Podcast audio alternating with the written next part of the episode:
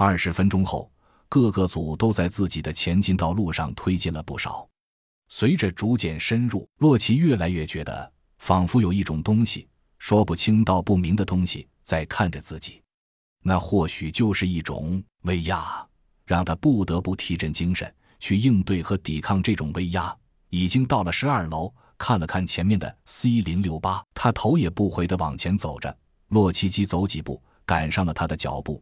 在他回过头来之前，轻轻拍了拍他的肩膀，手按在他肩膀上，另一只手放在嘴前，做了个嘘的姿势。C 零六八点了点头，知道洛奇有所发现。果然，洛奇打了个手势，所有人围拢过来。洛奇轻轻说：“目标估计在二零二四楼之间。我联络了 Alpha 组，他们已到达金融大厦二十六楼，随时准备给我们支援。所有人提起精神，小心应对眼前局面。”几人点了点头。他们知道洛奇的提醒是必要的，得知狙击组已经到位，也再次提振了信心。却不知道躲在金融大厦二十六楼的只有幺五、三十三和两名战士。原定的三组，现在其实已经是五组，大家从不同的方向，向着相同的目标前进着。作为测试目标的幺五、三十三几人，已经在金融大厦二十六楼架好了狙击位置。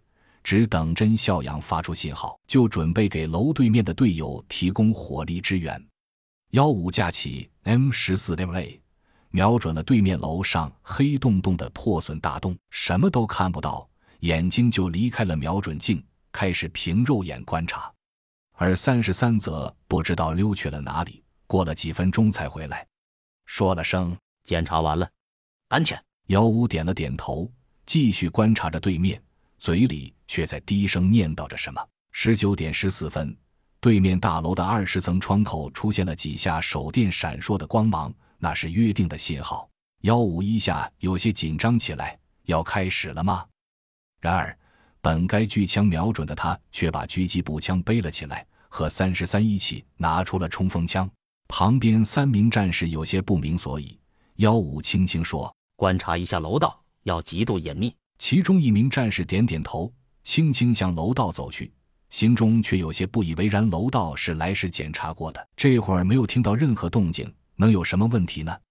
但专业素养让他保持了最大限度的寂静。